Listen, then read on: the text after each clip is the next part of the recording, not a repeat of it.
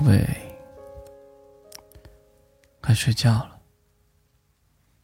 我哄你睡觉，好不好？给你讲小故事。小羊和死神。小羊年纪大了，生场病，从秋日一直拖到冬天，也没有好转的迹象。某个午后，他倒在无人的角落，柔软的脸颊紧紧贴在地面。夜幕降临，小羊视野里出现了一件黑色长袍，大约是死神吧。小羊想。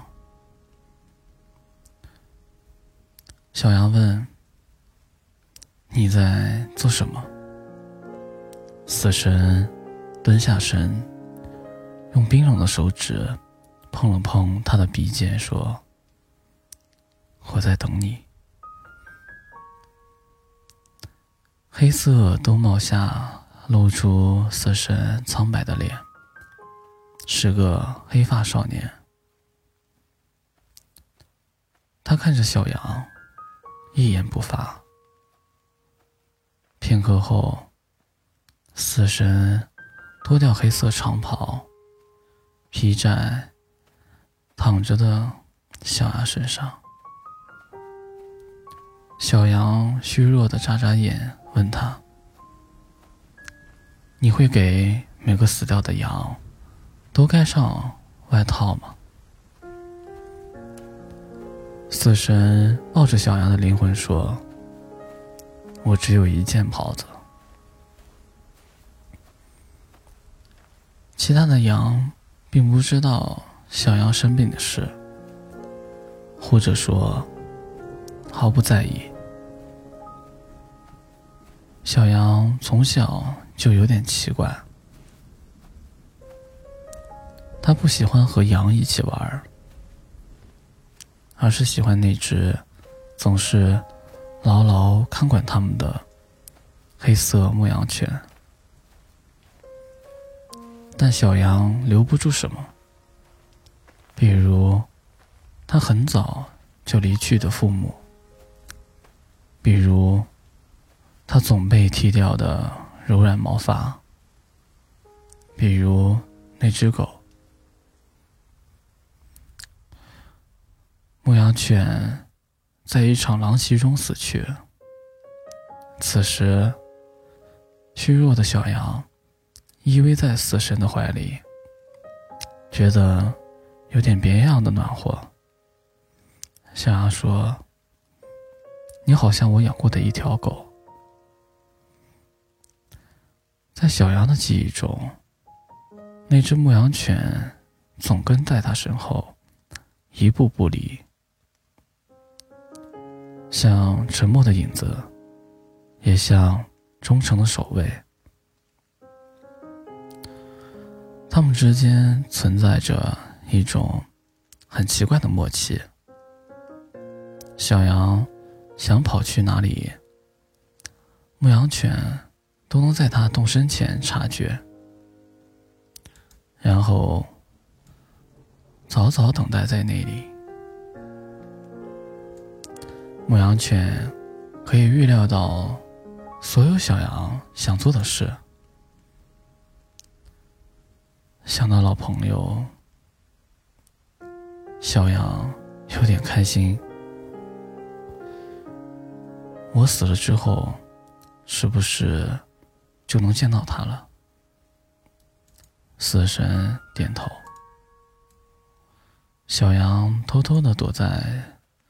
死神的袍子里笑，只露出眼睛。那我可不可以变成人类的模样？我想让他认不出我，吓他一跳。死神说：“可以。”小羊在死神的怀里变成了人类模样。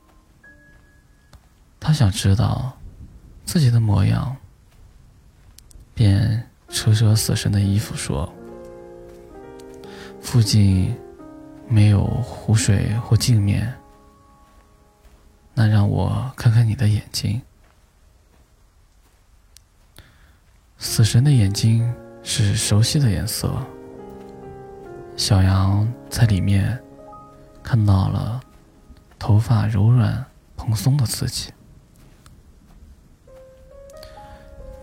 小羊很满意，他一定认不出来我。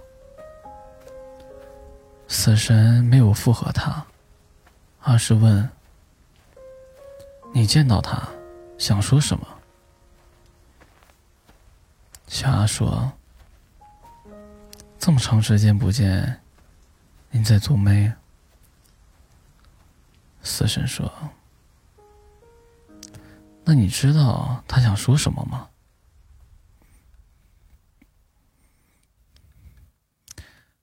并没有死神。死后徘徊在人间的牧羊犬少年说。我在等你。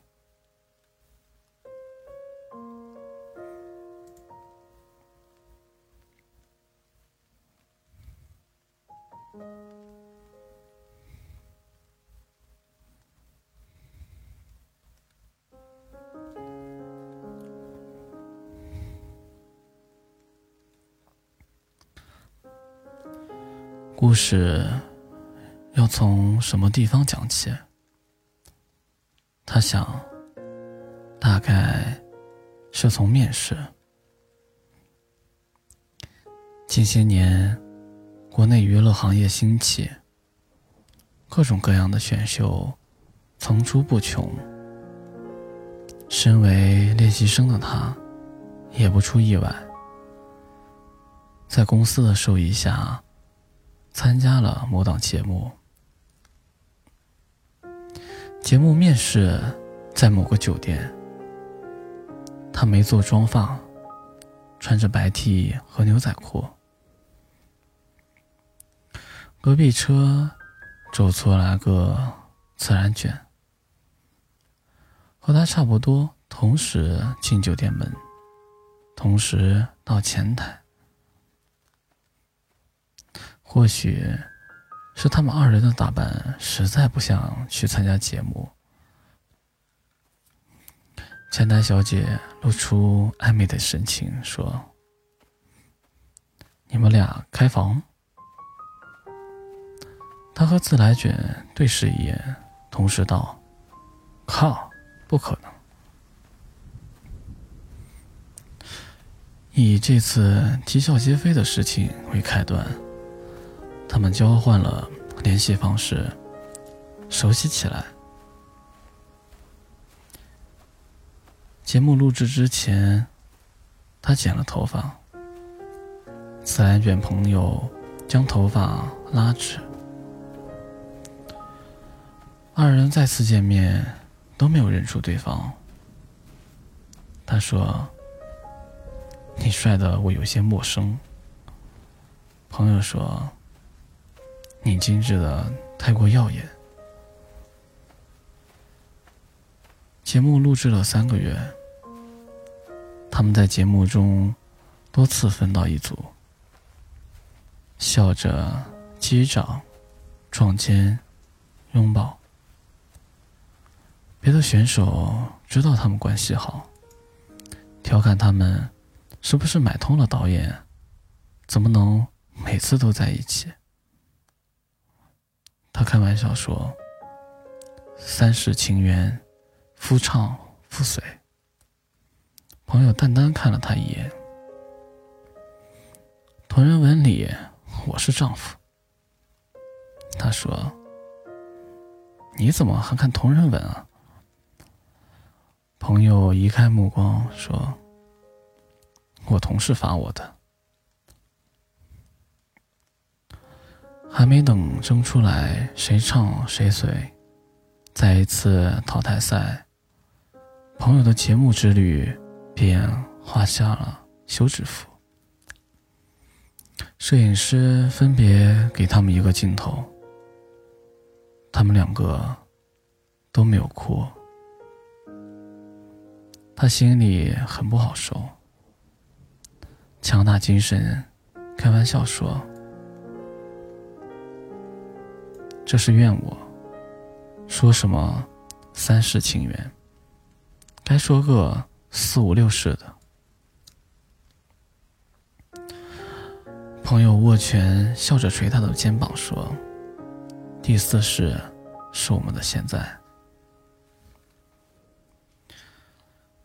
决赛落下帷幕，他以几票之差输给了别的选手。比赛结果他早就猜到，所以。在主持人宣布结果时，他笑着向某个方向挥了挥手。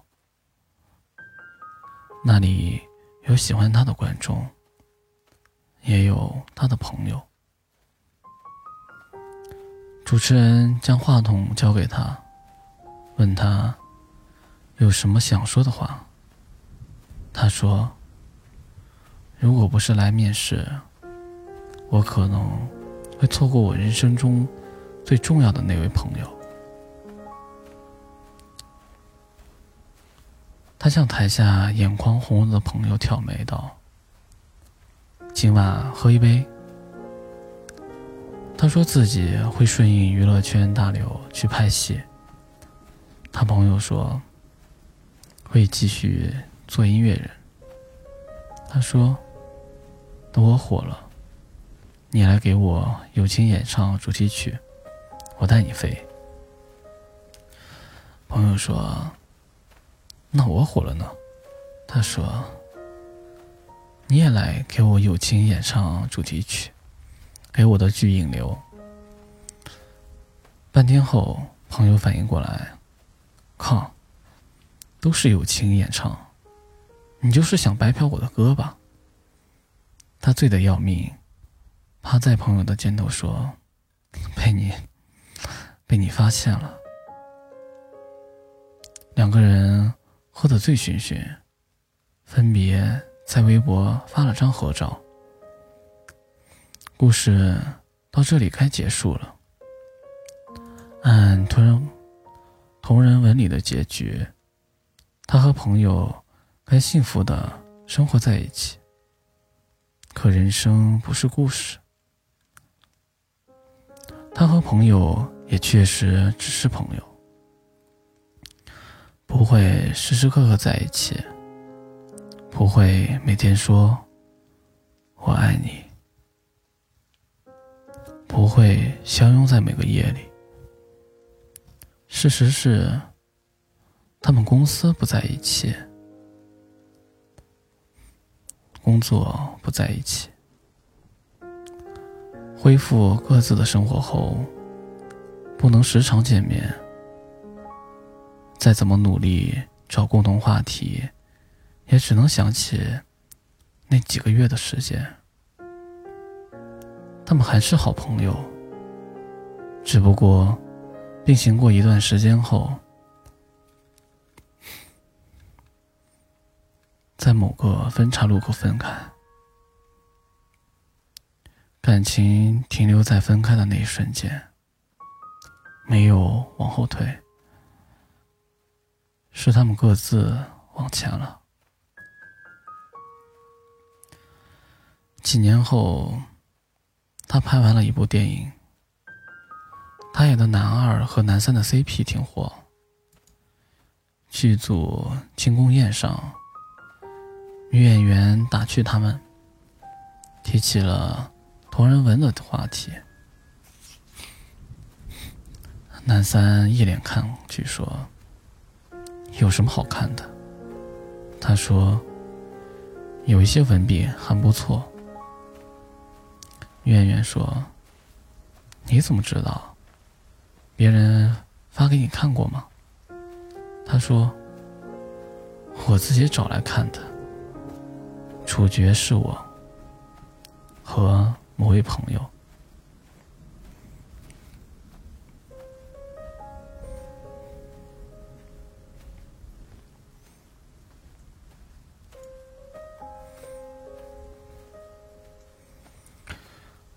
哥哥和他的小狗。我哥有只小狗。哎其实小狗是个人。不过他头发蓬松，又总爱跟在我哥身后，像极了小时候家里养的那条只跟哥哥亲的小狗，所以我偷偷叫他小狗。哥哥看到了我给小狗的备注。痛骂我一顿，命令我立刻改成叉叉哥。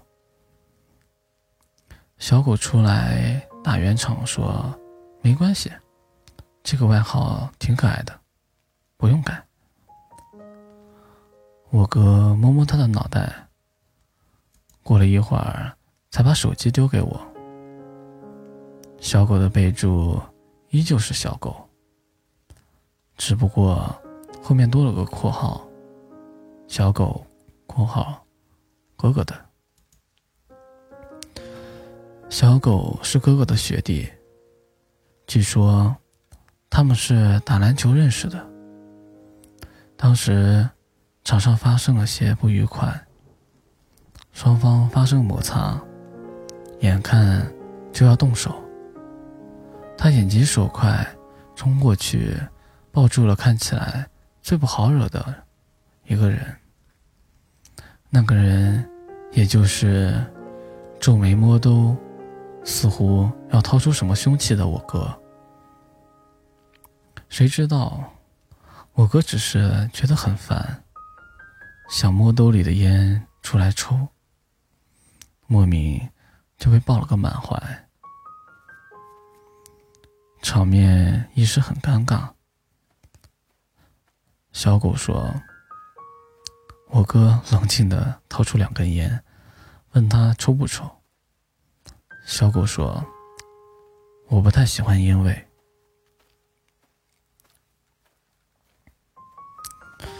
说起来，我哥最近在戒烟，说对身体好，也不想让家里人尝二手烟。不过，他好几年都没在家住。家里也闻不到啊，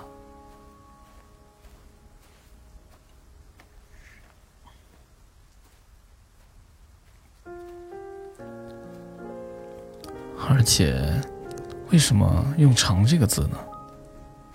我总觉得哪里不对。小狗打了个喷嚏，摸摸鼻子，没有说话。我觉得我哥和小狗不对劲。我哥告诉我，他们吵架了。周末去他们合租的房间，也没有见到总和黑色拖鞋摆在一起的那双蓝色拖鞋。该不会是搬走了吧？我哥没有重新抽烟。但神色疲惫，也没什么表情。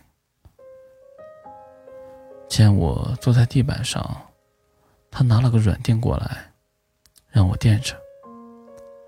我没敢问小狗呢，只顾顾左右而言他。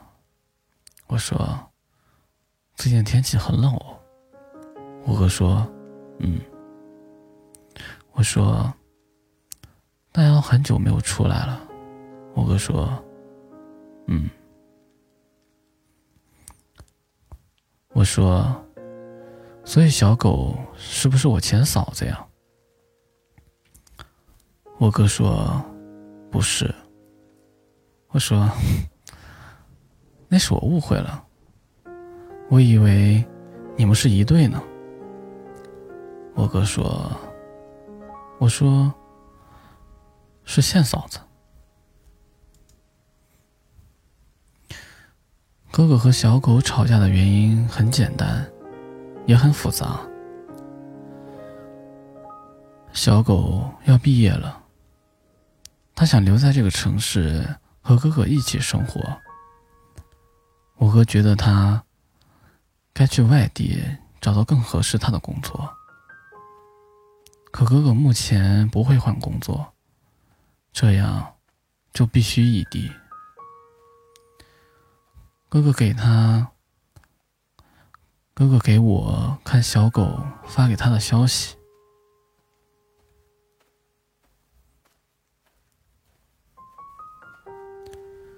你让我去做更合适的工作，不要考虑你。那难道遇到更合适我的人，你也会让我不要考虑你吗？合不合适对我而言根本不重要，重要的是喜欢。我哥已经知道自己错了。但不懂怎么表达。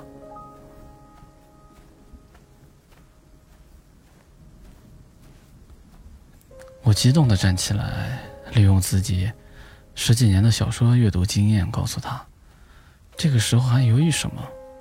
赶紧告诉他，你爱他，尊重他，然后再给他一个深深的吻啊！”哥哥沉默着站起身，转身。进主卧，似乎要逃离。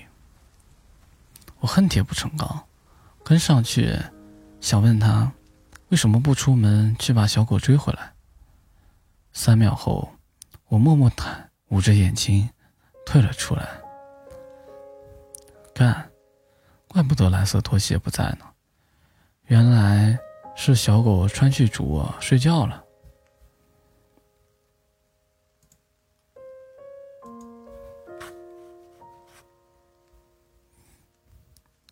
我对我哥和小狗无奈了呀。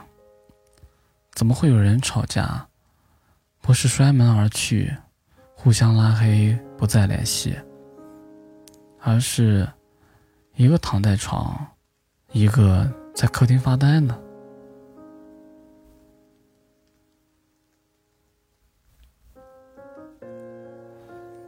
哦，也有的，我爸我妈。知道我哥和小狗的关系后，我对小狗的态度不自觉的尊敬起来。毕竟，连我哥都能搞定，是个狠人。他们在一起很久，久到家里人知道的时候，毫无波澜，甚至可以说是松了一口气。这些年，我哥一直没有女朋友。我觉得爸爸妈妈应该隐隐约约猜到了什么。我爸说：“幸好你哥还是爱人类的。”我妈说：“还是个好看的男孩子。”我满脑袋问号。等等，爸爸妈妈，在你们的猜测中。我哥是怎么了？小狗今天生日，我带了礼物过去。小狗戴着生日皇冠，看起来怪可爱的。我哥拍了几张，不太满意。谁知道，他都弯成蚊香了，怎么拍照？还是那么直男。哥哥叫我过去给小狗拍照，我忙着打字没回。哥哥说：“蜡烛要烧完了。”我匆忙打下最后一句：“K S W L，这个什么意思呢？”你可以猜一猜。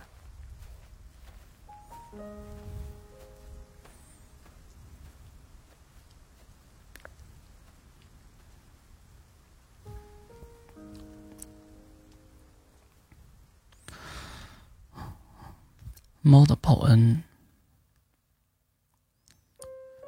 人类遇见一只奇怪的猫。凌晨三点五十四分。他被窸窸窣窣的声音吵醒，满脸不爽的将脑袋从棉软枕头中抬起。床头柜上，一只脏兮兮的流浪猫正襟危坐，头顶晕开一片圣洁的光，说：“人类啊，我奉天命而来。”人类静静看了他几秒钟。掀开被子坐起，起床气让他根本不想思考猫有猫会说话的合理性，只是沉默着伸手拎起流浪猫的后颈，关掉充当圣光的台灯，赤脚向阳台走去。一楼不高的窗台，未关的窗纱。或许是他们给了这只鬼鬼祟祟的猫进来的机会。流浪猫蹬动四肢，试图摆出一个不那么弱势又弱智的姿势。冷静，我前世受你恩惠，今生是来报恩的。他努力挣扎，说：“真的，真的。”我说的是真的，要不然我一只小猫咪怎么会说人话呢？人类似乎被说动，将它提至眼前。会说人话？流浪猫拼命的点头。人类面无表情的说：“有什么了不起？”喵喵喵，听到没？我也会说猫语。流浪猫无言以对。凌晨四点半，人类高价外卖了几盒猫粮罐头。流浪猫圆圆的脑袋伸进罐头，舔完最后一点猫粮，幸福的打了个嗝。人类说：“吃饱了，展开说说。”流浪猫说。它和人类有前世的缘分。前世人类将冻僵的他从恶犬的嘴下救出，从此陪他度过生命中的所有寒冬。这次就换他来陪人类，这样才能扯平。人类说：“所以呢？”流浪猫理直气壮。所以你要养我。艺术作品中的感恩，最常用的是一种叫做以身相许的方式。但猫的报恩是管天管地，还管人类抽烟。人类熬夜玩手机，猫用尾巴拍打它的胸膛，低声吟唱跑调的催眠曲。人类烟瘾犯了，流浪猫一爪子拍掉香烟，递上一根小饼干。也不知道他从哪里看到，深夜喝太多水不好，连人类喝水都管。人类被他唠叨的烦，打算去卫生间清静会儿。半分钟后，流浪猫。将卫生间的门推开一条缝，偷偷的观察。人类说：“请问，您是担心我掉进马桶里吗？”猫说：“我怕你偷偷喝马桶里的水。”人类无言。同居生活当然也有吵架的时候，被工作烦得头风。头昏脑胀的人类走出书房，看到一团毛茸茸的猫在自己下午放在沙发的黑衬衫上弹跳，黑衬衫皱成一团，还沾了不少猫毛。人类感到一阵头痛，他扒开猫，语气不怎么好：“能不能去吃你的罐头？别添乱了。”猫嘴硬，我只是无聊踩踩都不行吗？是你让我别总出门的呀。其实不是无聊，是猫想帮人类叠衬衫，可手短腿短，爪爪不灵活，它也不想的。为什么让他别出门？因为冬季已经来临，很冷。人类以为他不满意被自己困在这里，语气也冷下来说：“不需要你帮我。”人类赌气道：“什么？因为要报恩，所以必须陪我走过这一生？你不必因为这个留在我身边。你陪我一辈子，我下辈子又陪你。人生。”又不像你抓住了衬衫，说扯平就扯平。猫打断他说：“那就不扯平啊！不管几辈子，我就好，我就想和你一起生活，不行吗？”含着委屈吼完这句话，猫没有去看错的人类，独自。缩在角落生闷气。不久后，毛茸茸的后脑被人类崭新抚过。猫气呼呼的转头说：“干嘛？”穿着皱巴巴的黑衬衫人类蹲在他的身边。人类说：“那个，我觉得皱巴巴的衬衫也挺好看。”人类又说：“我们不要扯平了。”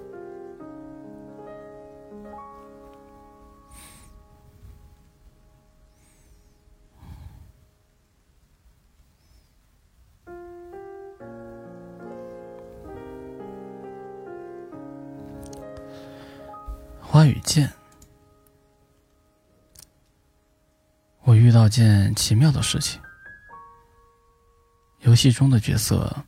似乎与我有了特殊的感应。周五的夜晚，不像闲散无事的周六，也不像工作日悬在头顶的周日，它是忙碌的一周过后，属于我们社畜的休息时间。洗漱后，我躺在床上，伴着小夜灯温柔的光，打开。已经五天没有打开的游戏，我懊恼道：“这些日子错过了很多任务没有做，奖励估计也没戏了。也不知道上线后有没有人发消息给我。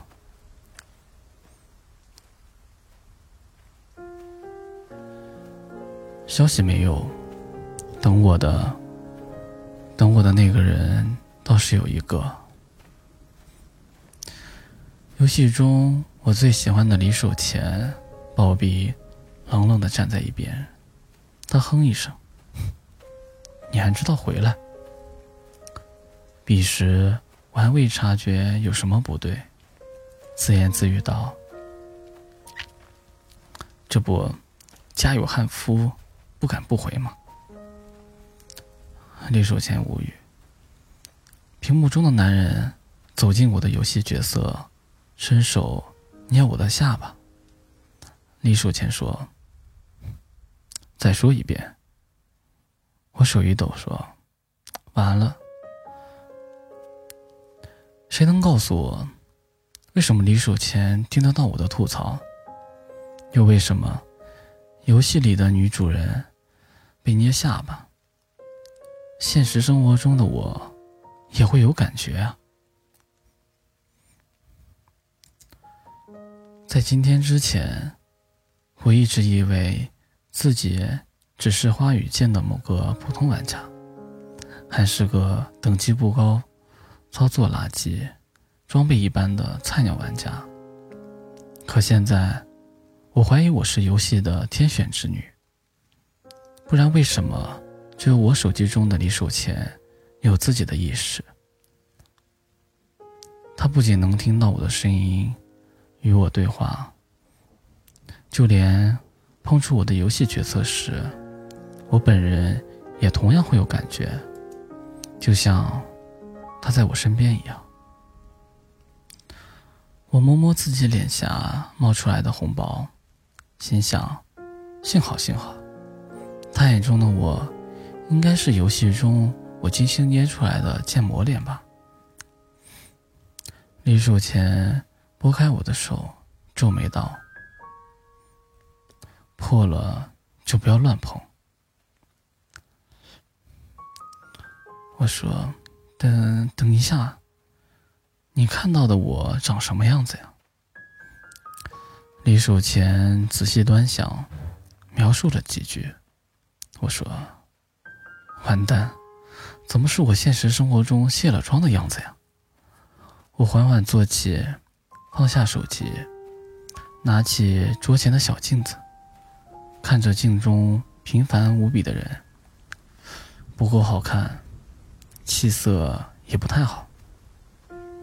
我说：“不然，我还是去化个妆好了。”李守贤听我没头没脑的说了一句，似乎明白了什么。他只是轻轻的笑了一声。或许是他的手掌遮住了我角色的眼睛，我的眼前也变得昏暗。他的声音在我耳边响起。我的女人，就是这个世界上最完美的。我不许你质疑。周末两天，我都泡在游戏里，和李守谦走遍了游戏中的所有角落。他就像我从天而降的男朋友，让我忘却所有现实中的烦恼。但俗话说，欢乐的日子总是短暂的。在周一的闹钟准时叫醒我的那一刻，我又变回了那个苦大仇深的社畜。星期一的气氛不同往常，上司没头没尾的向我丢来一个策划案让我推进。回过神来，我已经被拉进群，接受甲方连珠炮般的质问：为什么不给出测量数据？我们提的要求怎么还没有满足？你工作人员周末连消息都不回的吗？我被扔过来的消息砸了一头懵，私聊上司询问目前的情况，也没有回到回答，只能硬着头皮先暂时安抚甲方说，我现在就跟进。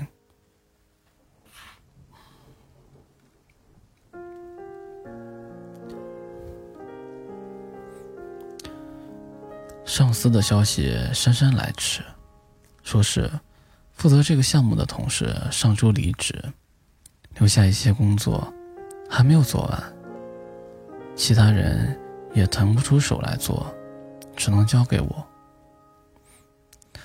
本就逼仄的办公桌上又多了一堆杂乱的文件，我欲哭无泪，无从下手。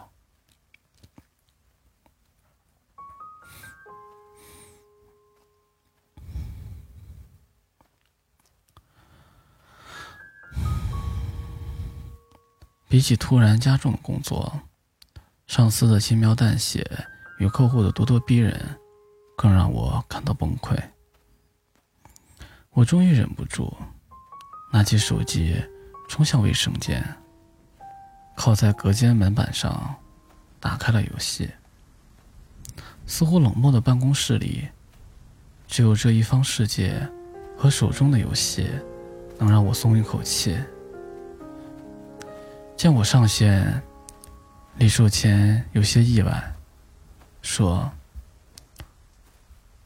昨晚不是说今天只有晚上可以上线？”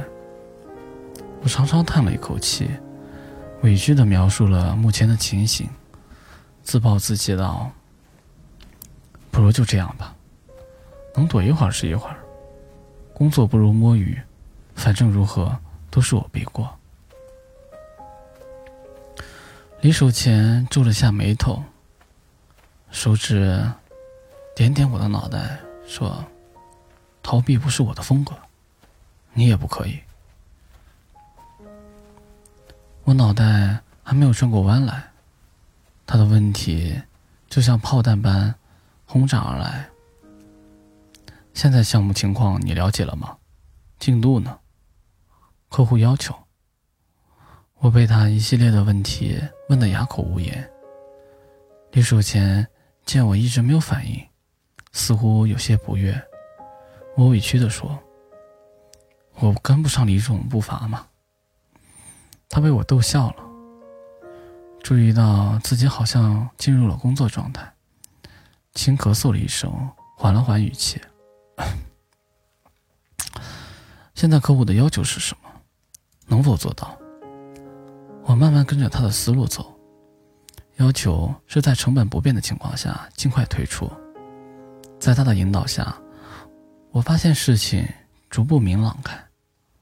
我开心的抱住他，说：“我好像知道怎么办了。”他点了点头，轻轻笑道：“哼，我知道我很厉害。”但你最好把事情解决了，再投怀送抱。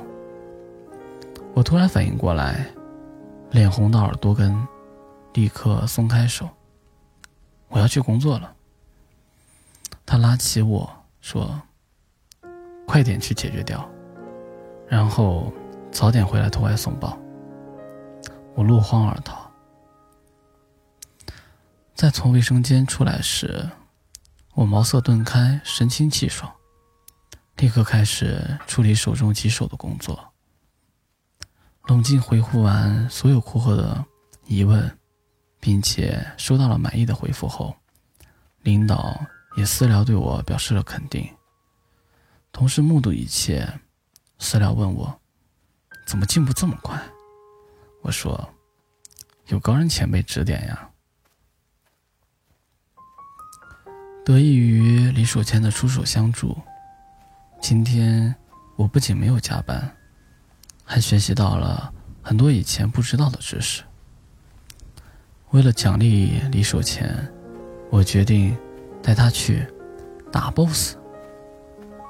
新开的单人副本正合我意，我撸起袖子叫嚣着，让李守让李守前见识见识我的厉害。三分钟后。我又一次被 BOSS 击败，第五次缓缓失去颜色，躺在地上。